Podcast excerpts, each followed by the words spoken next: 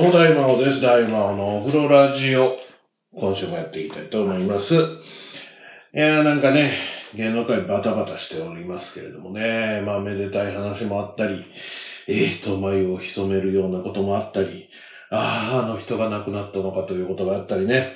えーいろいろありますけれども、まあ、あの、一応メディアの仕事をしている大魔王でございますけれども、もうそういう中央の動きには何にも関係ない仕事しかしてないので、ほぼほぼよくわからないという部分では皆さんと一緒ですね。一視聴者として見てて、ああ、これは良くなかったな、ああ、これはいいなとか、嬉しいな、悲しいな、楽しいなということをね、えー思って見ておりますけれども、まあ、それぞれのことがね、わかることわからないこといろいろあるので、まあ、予測で喋ってもしょうがないかなと思っているんですけれども、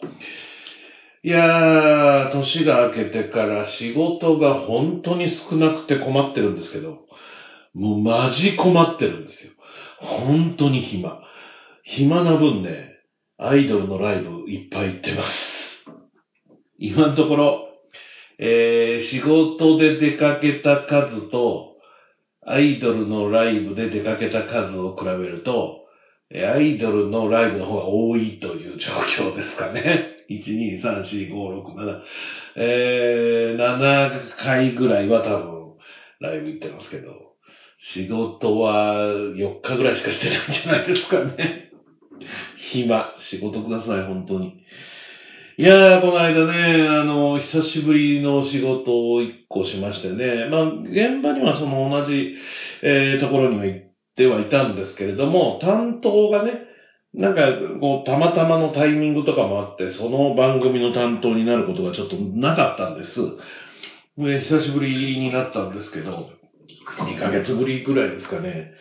たった1ヶ月、2ヶ月間が空くだけで、やっぱりね、もう長年やってるんですよ。すごく長年やってるし、今の形になってからも、え1年、2年ずっとそういう形でやっているのにもかかわらず、うー忘れてるんですね。パターンを。うん。まあコロナが明けて、完全に今の形になったのは、ここ半年ちょいぐらいですけれども、もう、体に染みついてない。多分ね、その長年やってきたことっていうのは当然体には染みついているんですけれども、新たにパターンが少し変わったりしたことを体にぐっと染みつけるには、年を取りすぎている。ほんとそんな感じがしますね。えー、まあまあ久しぶりで、まあでもまあ、本当なんていうの、気の置けないスタッフと一緒にやっているので、えーここどうだったっけ、ああだったっけって、これがね、全然知らないような現場に放り込まれて、これどうするんですか、ああするんですかって、やっぱりね、皆さんもそうだと思いますけど、聞きにくい。うん。何をやったらいいかわからないときに、動きにくいっていうのがあって、これ難しいですね。あの、話全然変わりますけど、ちょっと、焼肉食べ放題行ったんですよ。大きく変わりましたね。また戻ってくる予定ですけど、話戻ってくる予定ですが、一旦この話するんですけど、めちゃめちゃ忙しいお店だったんですよ。すんごく忙しくて、若い子たちがたくさんアルバイトだと思うんですが、ひっきなしに動いていましたけれどもね。いやー、あの、暇な仕事ってね、まあ僕も忙しい仕事、暇な仕事ありますし、メディアの仕事って結構待ち時間も長かったたりもするので、まあその本当に現場にやるわけですよ。もう1時間の生放送のために、その何時間も前から、まあセッティングもあって、打ち合わせもあって、でも間1時間何もすることがない。一個ちょっとチェックしたらまた1時間何もすることがないみたいなことってよくあるんですね。だけどその焼肉屋さんとかで暇な店じゃないってことは、もう本当にドリンクを作る担当の女の子がいてね、まあ僕からちょっと見えない位置だったんですけど、まあ家族が見てて、ずっとあの子すごいなっていう話をしてたんですけど、こう、自動券売機みたいなとこから、どんどんこう、注文の紙が流れてくるわけですよ。で、その紙に対して、ドリンクを作っていってるんですよね。もう、休む暇なんかないですよ。とにかく、剣が出たら作る、剣が出たら作る。作ってる間にどんどん剣が出てくるみたいなね。そりゃ、飲み物も飲み放題ですから、ソフトドリンクなのか、お金払えばアルコールの飲み放題もつけれると思うんですけれども、そりゃみんな頼むわけですよ。だって無料だから。金払ってるんですけどね。金は払っているんだけれども、まあ実質、その金さえ払えば何倍でも飲める状況ですから、僕もクローロン茶死ぬほど飲みましたけど、そうやってたくさんのものをどんどんさばいているわけですよね。で、店内を見回しても、まあ肉を持ってくる人、網を交換する人、うーん、まあこれこういう風に焼いてくださいねって指導というかね、お店の中でいろんな仕事が当然あるわけで、それをバンバンやってるああいう人たちを見ると、まあこれからね、今学生バイトなのかフリーターなのかわかりませんけれども、その後、こういう忙しいところでやった経験って絶対生きてくるよなと思って見てたんですよね。暇な仕事しかしてない。僕も忙しい仕事山ほどやってきましたから、忙しい中でもう本当ギリギリの状態でここまでにセッティング終わらなきゃいけないって走り回ってセッティングするような仕事をずっとやってきて、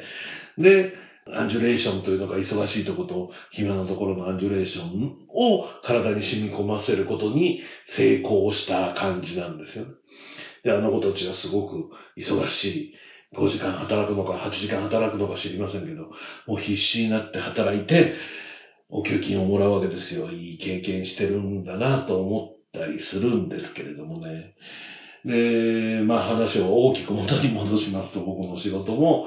そんな感じで、パパッとその時に判断をしなきゃいけないわけですよね。わからないこともあるわけですよ。今週どうするか。今週どうやってどういうふうに展開するのかっていうのは、その場その場の起点を聞かしながら取材していかないと、全部は取れないですし、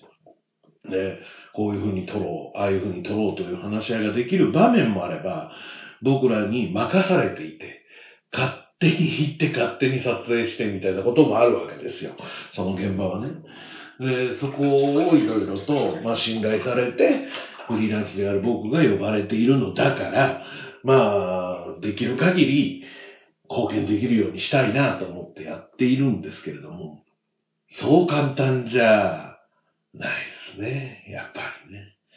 でもまあまあ、あの、その日は、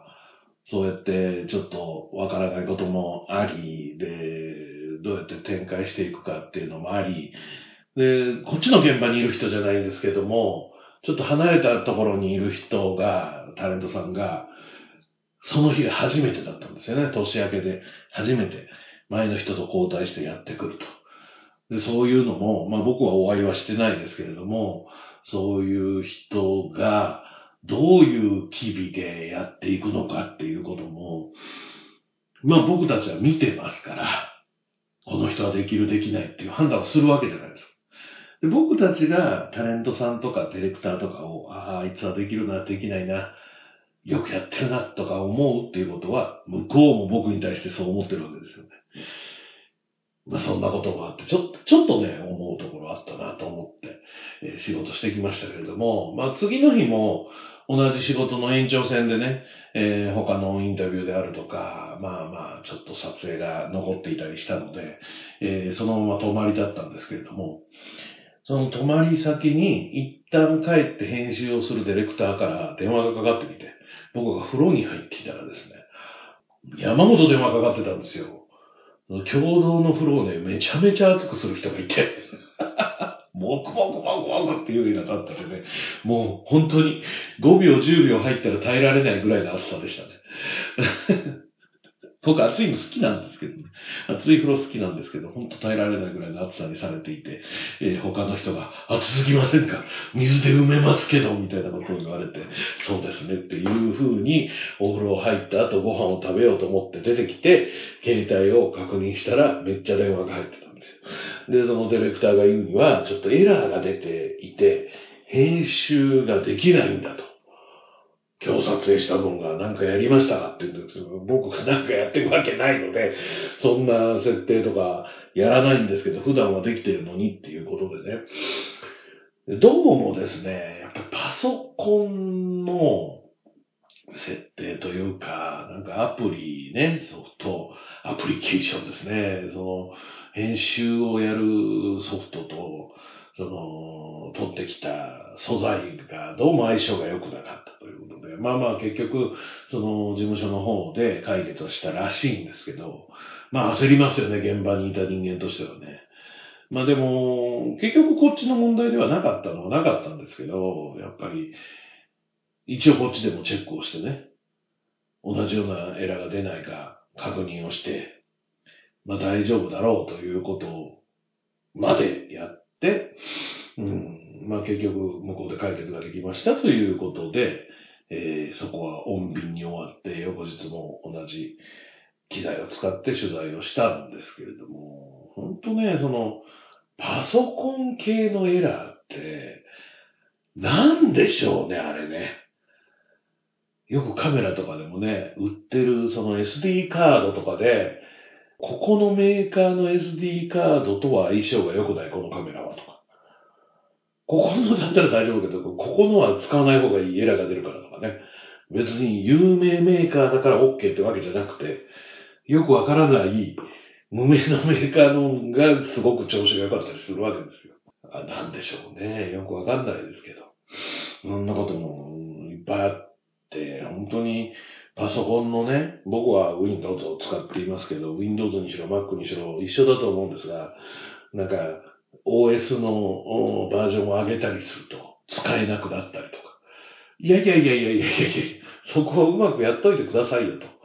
使えなくなっちゃ困るんですよと仕事で使ってるんですね。だから、なかなか Windows のバージョンを上げることもなかなかできないですし、うん、そろそろやらなきゃなと思いつつ、未だに10のままでメインのパソコン使ってますけれどもね、さっきまで動画の編集しておりましたけれども、そりゃそれできなくなったら困るんですよ。うん。だから、もうちょっとなんか足並み揃わないものかなと思って、デジタルの世界ってめんどくせえなと思ってるんですけどね。うん、アナログはね、そんなことなかったんですよね。専用のものでしたから、大体が。このテープの専用のものというか、このデッキの専用のテープみたいな。そういうのがきっちり決まっていた世界から、いろんなものが使える汎用性の高いものになったせいで、相性が良くないとかいうことになってくるわけですよ。汎用性を広くするのも良くないなと思って、えー、例えばカメラとかでもね、ソニーさんが作っているデジカメっていうのがあるわけですよ。プロ用のやつですよ、一応ね。でも、本格的なプロ用のカメラではない、一般の人も簡単に使えるようなカメラっていうのを僕らデジって言うんですけど、そのデジのカメラも世代によってスイッチの位置とか操作方法がコロッコロ変わるんですよ。コロッコロ変わる。ほんとびっくりしますよ。主電源の位置が変わるんですよ。カメラの形ほぼ変わってませんから、今までグリップのところにあったものが本体の上になり、本体の後ろになり、またグリップのところに戻りみたいなことがめっちゃ起こるんです。メーターとかね、普通、例えば液晶モニターに映っている映像っていうのがあって、そこで音声のレベルを取るメーターをずっと出してるとカメラマンがめちゃめちゃ見にくいので、ちっちゃく出てるんですよ。でもちっちゃく出てるんでは、僕らレベルちょっとわからないので、大きくレベルを出すために、ボタンで変えるんです。ボタンでそれを大きく映す、ステータスっていうボタンがあるんですけど、そのステータスのボタンが一個一個違う場所なの。どういう料金で作ってるんでしょうね、あの人たち。とりあえず、前の機械の操作方法みたいなもの、パネルの作り方みたいなものは、ずっと同じにしといてほしいんですよ。ずーっと。プロの機材ってね、驚くほどずっと一緒なんですよ。デジタルになっても。まあもちろんその深いところを見たりする操作っていうのは、いろいろとあるんですけれども、表に出てるスイッチの操作っていうのはほぼ変わらない。もう僕が仕事し始めた30年前からほぼ変わってないですね。だけど、その、ひとたび半分民生と言われる、業務用と呼ばれるプロ用ではない、この中途半端なやつ。あれ、全部変わるんですよ。毎回毎回変わるんですよ。一個一個違う。横に並んでるカメラで操作方法違うんですかあんなめんどくさいことないよね。同じメーカーなんですよ。別のメーカーならまだしも。いやー、ほんと困るんですよね。なんとかしてほしいなと思うんですけど、ほんとね、デジタルとかになった時に、そういうエラーが出たりとか、みんなが触れるように分かりやすくしようっていうのが間違った方向に行って余計に分かりにくくなってるっていうことはあるので、まあ僕のラジオが分かりにくくなることはないと思うんですけど、たまにね、ラジオどうやって聞くんですかと。あのブログ提示してもどうやって聞くかわからない人いるんですよ。あのブログの一番下に再生ボタンがあるからそこを押しゃ聞けるんですけど、ダウンロードしたければダウンロードすれば聞けるし、えー、いろんな方法があるんですね。同じかもしれませんね。そういう意味ではね、iTunes でも聞けますし、Amazon のポッドキャストでも聞けますし、ブラウザ直接でも聞けますし、お風呂ラジオとしかも、あの、C さんの中にも大魔王ラジオチャンネルっていうのは別にありますから、どっちでも聞けますし。一緒か、僕がやってること。いろんな方法を提示しすぎているのかもしれませんけれども、いろんな方法で、今週も、また、この続きもね、来週からも聞いていただきたいと思います。ということで、大魔王のお風呂ラジオ、今週もここからスタートです。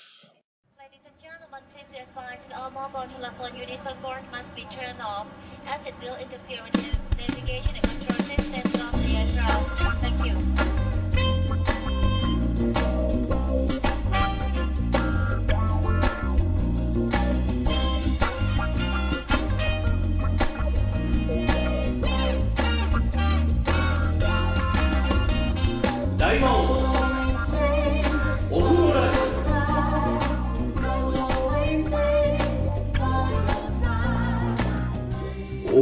あんなに話すつもりなかったんですけどね、えー、気づけばめっちゃ喋ってましたね、興奮してね。何の話をするんだっけと思ってたんですよ、最初。何の話をするので、えー、メール電話を考えたんだっけとかね。いろいろ考えてたのに。いや、結局多分、あんま関係ない話に発展してそのまま興奮して話してしまいましたけれどもね。まあその、オープニングでも言った仕事のね、えー、続きの木曜日が終わりまして、木曜日の仕事がね、何時ぐらいに終わったのかな ?8 時半とかに多分終わったんですよね。それ滋賀県だったんですけど、9時半とかに多分退散できたんじゃないかなと思うんですけど、その日夜からあライブ行く予定がございまして、って大阪の堀江というところまでね、えー、行く予定があったので、そのまま京都には帰らずに大阪まで出たんですけれども、平日のね、大阪って駐車場がね、なかなか空いてないんですよね。特に安いところってやっぱ空いてないんですよ。それでね、いつも止める長堀駐車場っていう市営の駐車場があって、そこに止めようと思ってまず行ったんですけど、満車なんですよね。で、現場がね、行くつもりの現場がその震災橋から二駅向こうのところなので、そっちの方に行ってみようと思って、そっち駐車場が、その長堀駐車場より高いのは分かっていたんですけど、とりあえず行ってみたら、そこら辺もね、高い上にね、あんま空いてないんですよ。で、しかも、あの、なんせ時間が5、6時間空いているので、その間、暇じゃないですか。だから、カフェに入ったりして電源借りれるようなところね、ドトールとかスタバとかそういうところで作業をしようと思っていって、えー、そうするとね、あの、おしゃれ地区堀江にはね、ドトールとかスタバないんですよね。独立系というか個人でやられているようなカフェは、まあまああるんですけれども、電源借り入れて長いできるようなところがあるかどうかがわかんないわけ、僕には。あるのかもしれないし、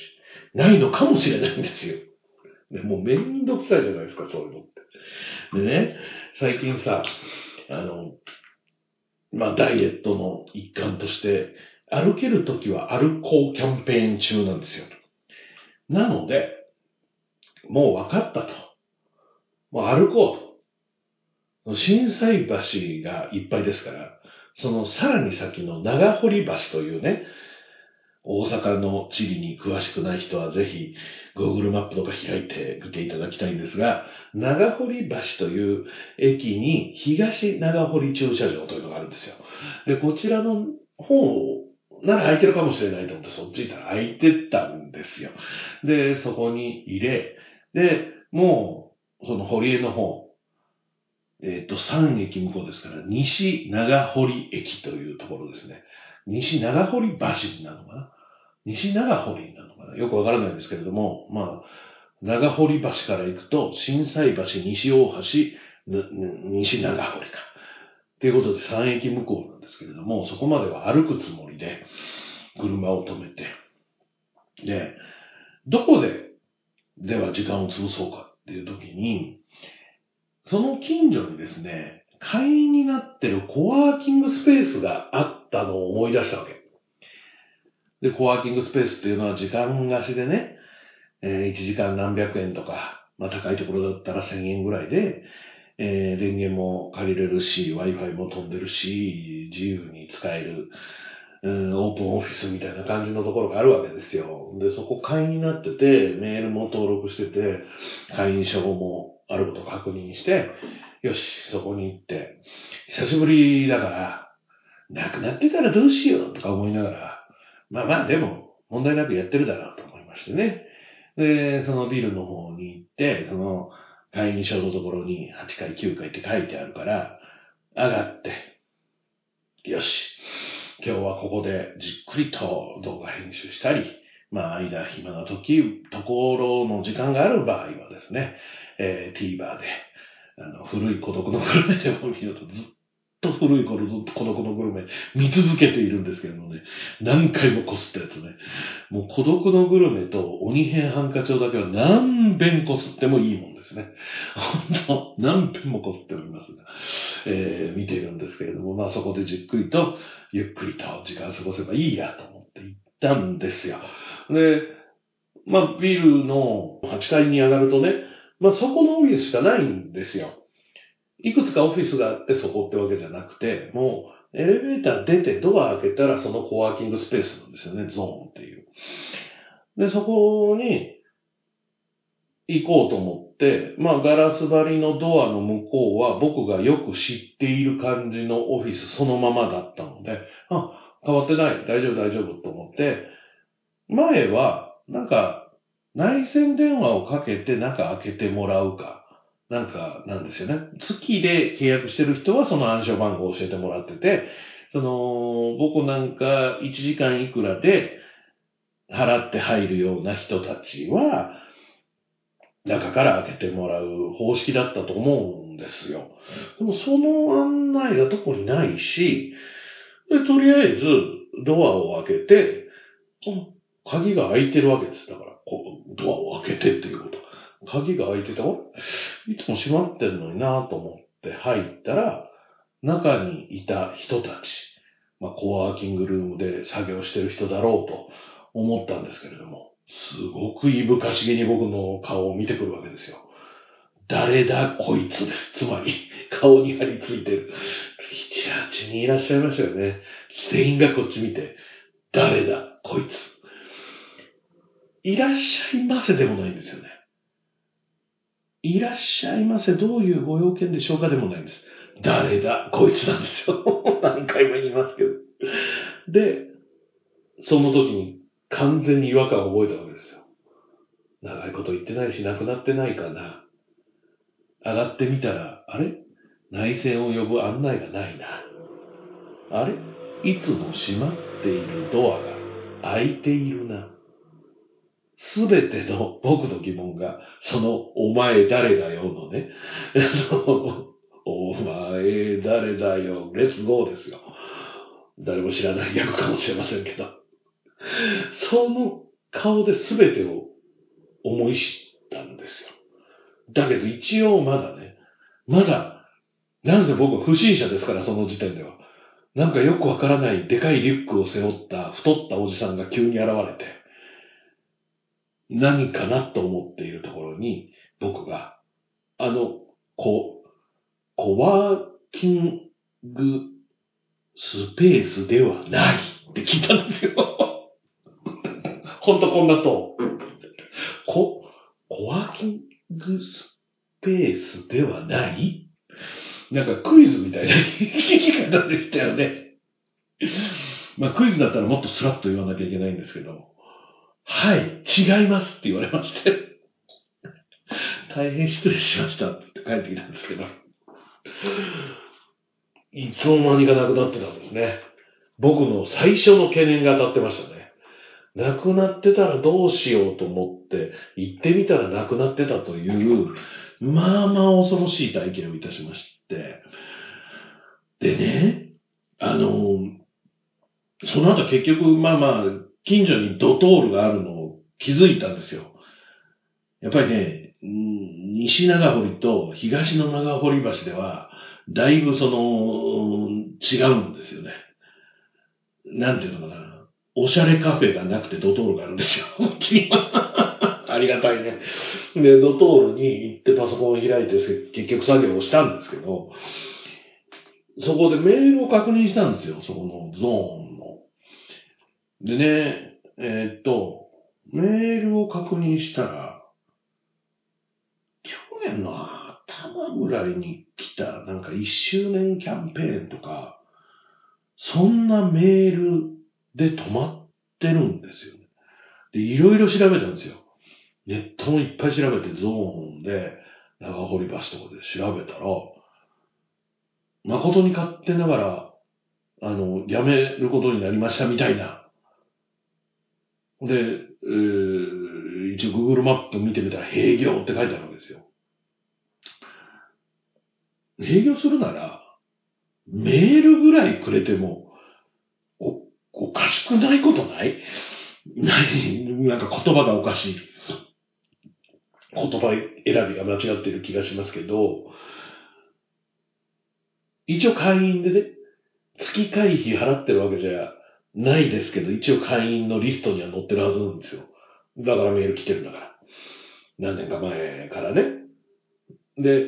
どうも調べると、去年の夏ぐらいかに営業しているみたいなんですけれども、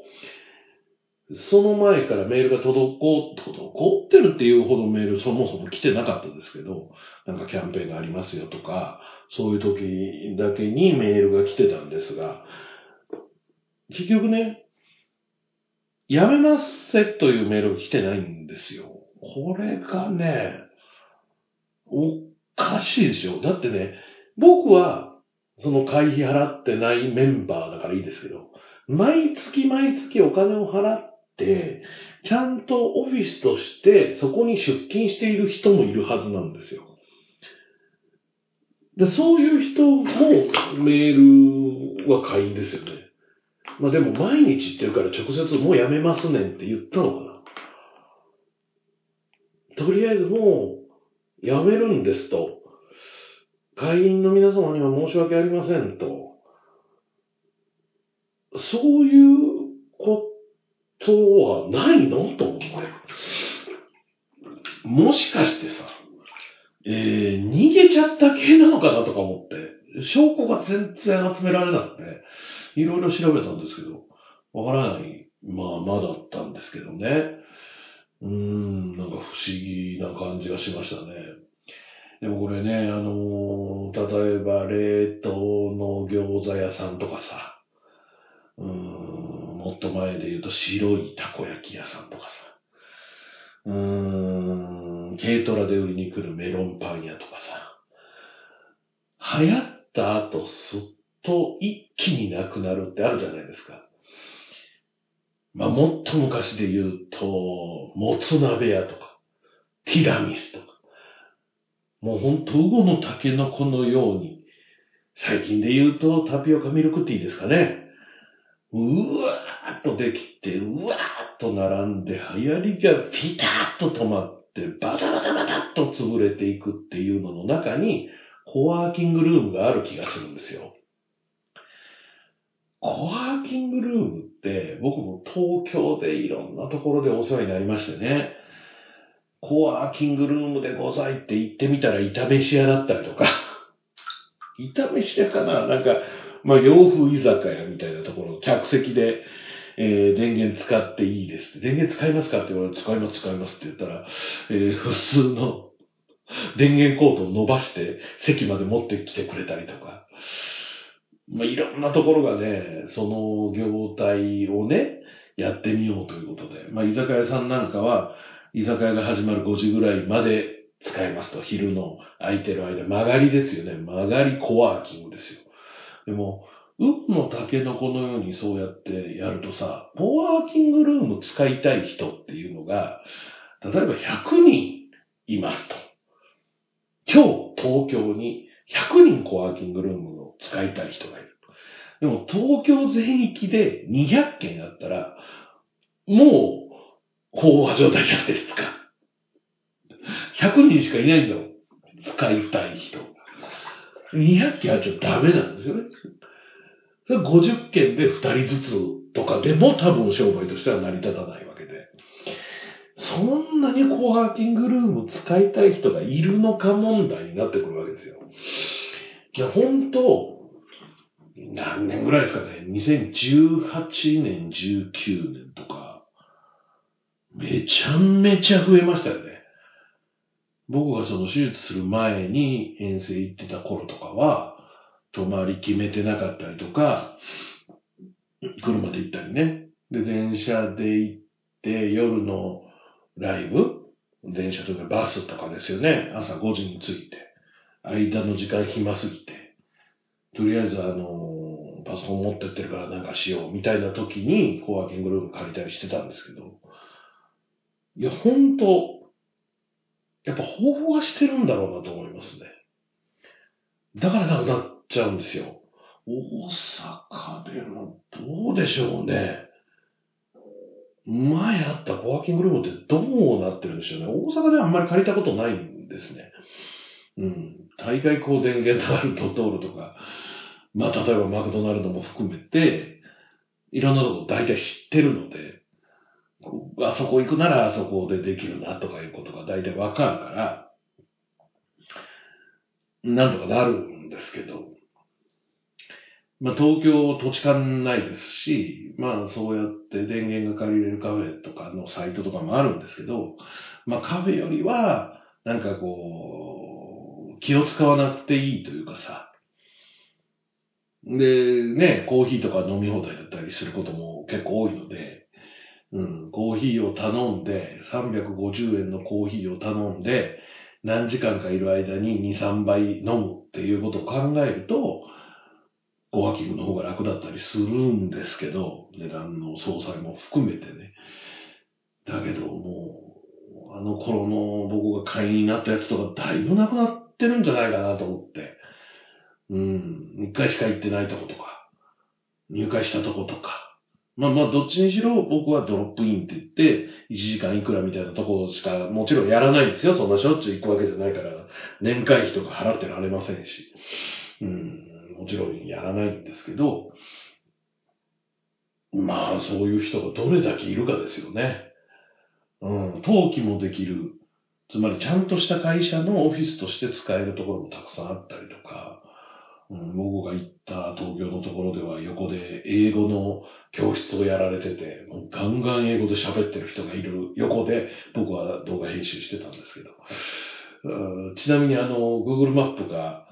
なんかの口コミのところにうるさいって書かれてて、いやいや、そういうとこだから。みんなね、コワーキングルームみんな静かにしてる図書館みたいなとこだと思いがちなんですけど、みんなガンガン商売の電話とかしてますからね。オフィスだから。うん、そういうことなんですけど。静かにしてほしいなんていう人は、ビデオ試写室とか行って静かに作業するのがいいんじゃないかなと思ったりします。寝れるしね。はい。ということで、この後は朗読のコーナー。先週の続きの部分です。えー、色のなんとか。後でタイトルは確認しますね。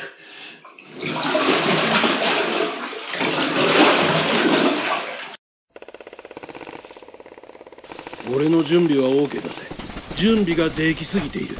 俺の調子はこの上ない。行くぜ。こっちも準備は OK よ。さあ、行くぞ。面白くなるぜ。出なけりゃ判断が悪かったってこった。生きてりゃそこから学べる。面白くなりたければ、大魔王ラジオチャンネルを聞けばいいわ。バカどもを倒して時間通りに晩飯を食べれば今日は上々。今夜はポークチャップだ。敵を倒しながらでも、晩ご飯食べながらでも、いつでも聞けるわ。大魔王ラジオチャンネルならね。いいか。俺はずっとトレーニングをしていたんだ。そろそろ実践と行こう。大魔王ラジオチャンネル聞いてたら、トレーニングなんかしてる場合じゃないわよ。正直に言おう。俺は怖いんだ。心の底からだ。なんてだ。俺に怖いもんなんてね。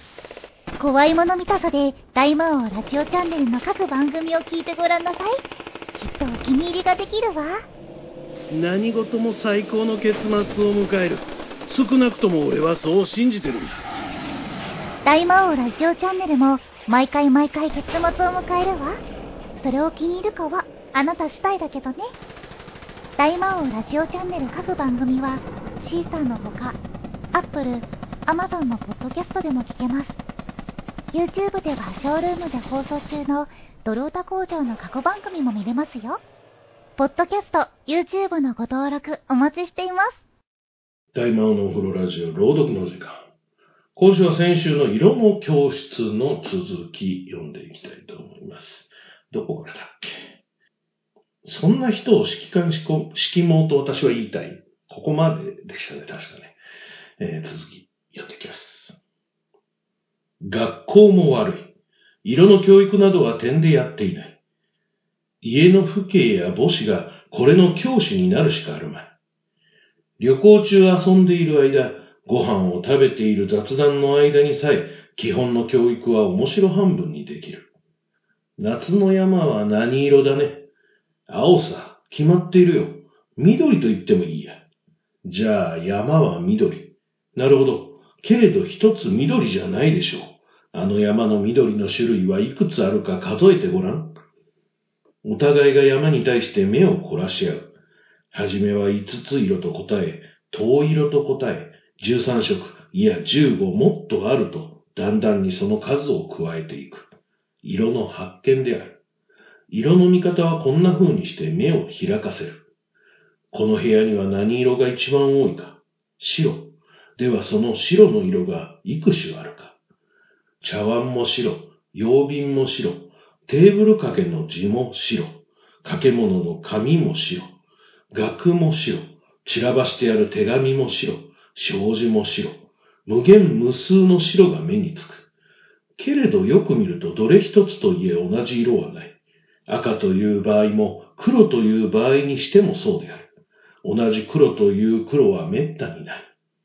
色に目を養う習慣をつける。習慣の集積を指して神美眼と言ったりする。色を見ることで難しいのは当時を見分けることである。あの釉薬や肌合いを一目でこれは朝鮮、これは南方物、これは和物、そして時代はいつ頃とまで、その道の人は直感で見分けてしまう。大変なことみたいだが何でもない。なぜならないものを見るわけではなく、目のものを言っているのである。朝夕に肌身をつけ、寝ても起きても愛用してやまない日常の着物などの見方には、それに比べると実に優しい。なんと優しいことかわからないのだ。ところがそれにさえ女性たちはあまりにも良識を持っているとは見受けられない。色盲的な錯誤を持っているからである。自分の顔は自分では一生涯鏡とにらめっこしていても、なかなか本当にはわからないものらしい。錯誤の根本は自分がよくわかっていない性にもよる。客観が大事である。正直な自画像を自分で持っていることが必要だ。そして自分の狭い色の知識を取り外してしまう。好き嫌いに固執しないこと、それらの条件のもとに何よりはまた調和という結果の作用を考えても見なければならない。僕ら男性にとっては、そういう女性の細やかな心遣いが一心の美に統合されたものを見ることは、実に楽しくもあり、社会が美しい。女美しければ国美しと、僕は何かに書いたが、正直その感想に偽りはない。けれど、家族や亡人の色毛書を眺めていると、なんともじれったいしやりきれない心地もする。もう少し日本の学校は色の教育をしてもよ。一例のみを言ったけれど、指揮官の大切なことは決して着物や送信の具に限っていることではなく、一つの家の中の色、社会の色、ひいてはそれが人々の生命の色に染まるものであると思う。いやー、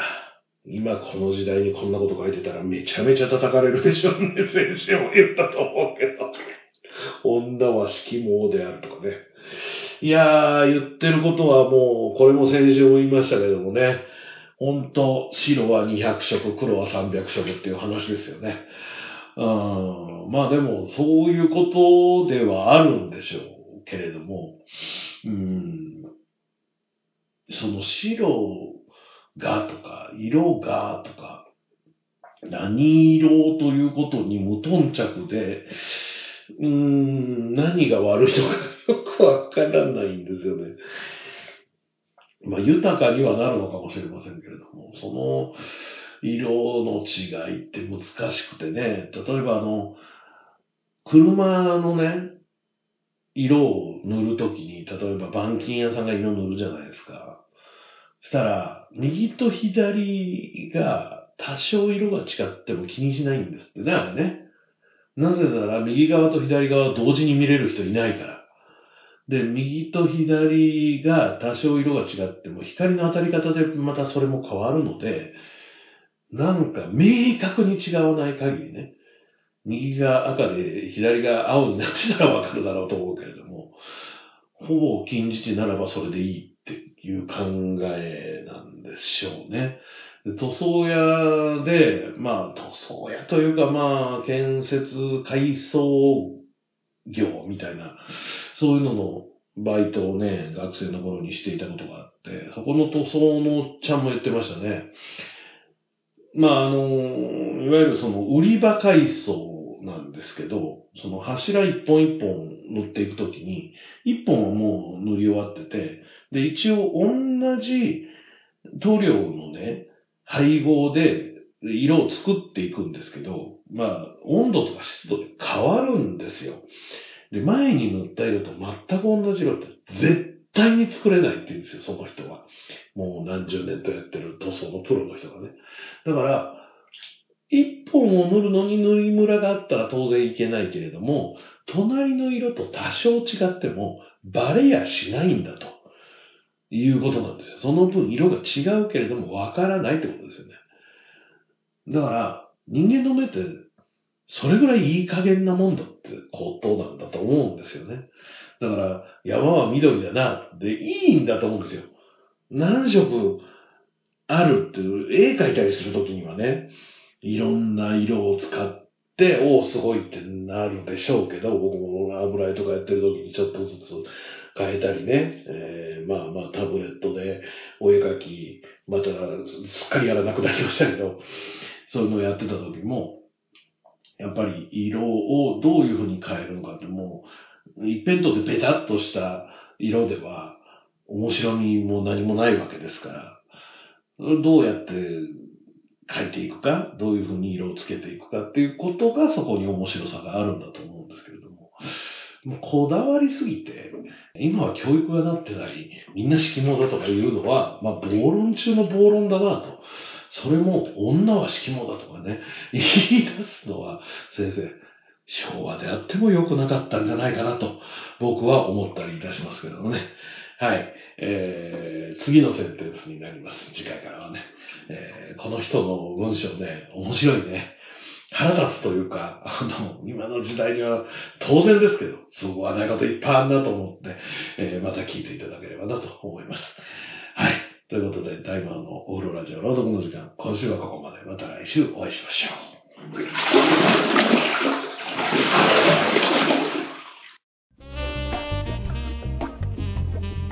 お聞きの番組は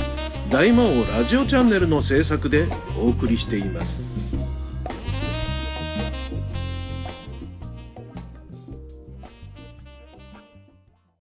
いや、あの、今年が2024年ですね。ということで僕は55歳になる年なんですけれども、昭和44年に生まれましたので、今年44年から55年経つってことですよね。で、来年昭和100年になるんですよ。昭和。トイレにかかってあるカレンダーがあって、毎年、うちの母親がどこかからもらってくるんですけど、そのカレンダーには昭和何年、えー平成何年、令和何年って書いてあるんですけど、平成は何年かよくわかんないんですけど、昭和は今年が99年のはずなんですね。44たす56を足せば100になるので、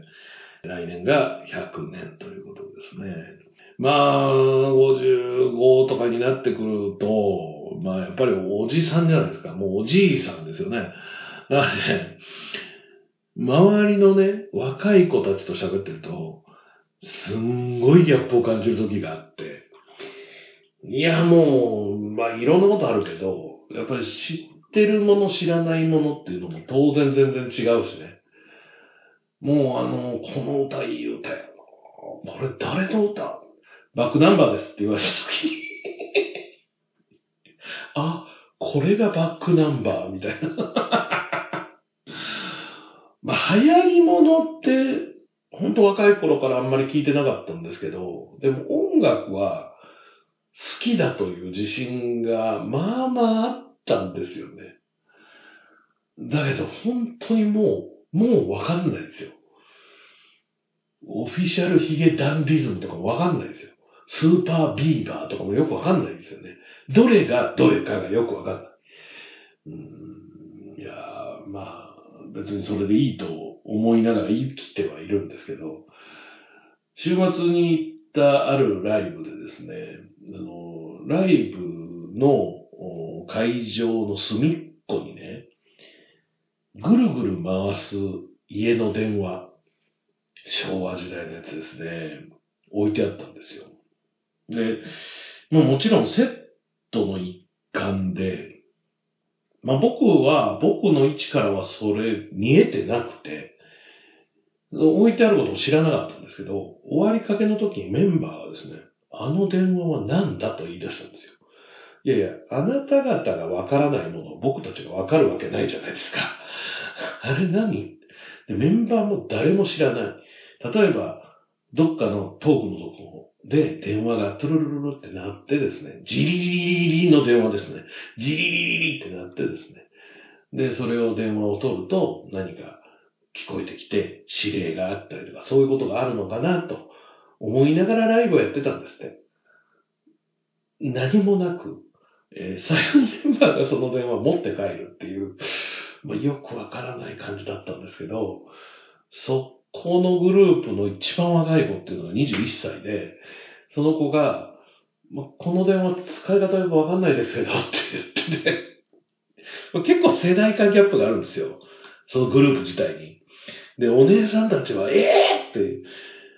いくらなんでも知ってんだろうのトーンなんですよ。上のお姉さんたちは。でも下の子は、まあ生で見たのも初めてぐらいの勢いですよね。ジーコロジーコロ回すどころか、プッシュの電話さえ使い方わからないって言いますからね。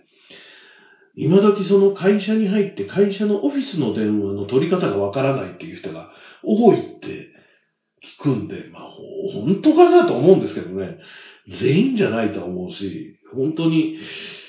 こうやってどんどん、だってスマホしか知らないとかいう世代もいますしね。で、スマホになるとさ、電話番号入れてかけるってことはあんまりないじゃないですか。電話自体あんまりしないっていうしね。LINE とか、なんだったらインスタの DM とかで済ますみたいなことが結構あるっていうから、LINE でさえ古いの？今や、みたいなことになってくるんで、あれですけど、まあ、そうら、そうなるとジーコのジーコのマンセヨの電話は、知る由もないかなとか思ったりしましたけど。まあでもあの、本当ね、どんどんいろんなものが早くなってて、だってね、電話っていうものができてから何年なんだろう。戦後はまだ電話ってなかったはずですから、どれぐらいなんでしょうね。最初に電話っていうものができてからね。まあ、でも60年、70年ぐらいはきっと経つんでしょうね。うん、最初に出てきたとこか。で、どこの家にも電話があるようになったのが僕の子供の頃ぐらいだと思うんですけど、それから50年、プッシュになり、で、携帯電話というものが出てきて、その間にポケベルがあって、それが、なんかガラケーとか言われるようになって、スマホになって、みたいなところの、この5年とか10年、めちゃめちゃ早すぎないですかってことなんですよね。ちょっと強烈に早くなってきたのね。そして、この録音をしてる iPod Touch の電池の減りもすごく早くなってきて、えー、電池がそろそろないっていうので、そろそろ終わりたいと思います。急に。はい。まあまあ、そんなこんなでね、えー、世界ジャムギャップもありますし、えー、潰れるお店もありますし、えー、エラーになる機会もありますし、いろいろありますけど、僕はエラーを起こさないように、えー、この 仕事もね、こうやってやってるラジオもね、終わらせないように、営業しないように、まあ、もともと商売じゃないから続けられているというのはあるんですけどね。これが商売だったらもうとっくにやめているのかもしれませんね。はい。ということで、来週もまだまだ続けますので、来週また聞いていただければと思います。また来週、皆さんに僕のお声でお会いしたいと思いますので、必ず聞いてください。何のためかよくわかんないんですけどね。ということで、大魔王のお風呂ラジオ今週はここまでです。また来週きっとお会いしましょう。また。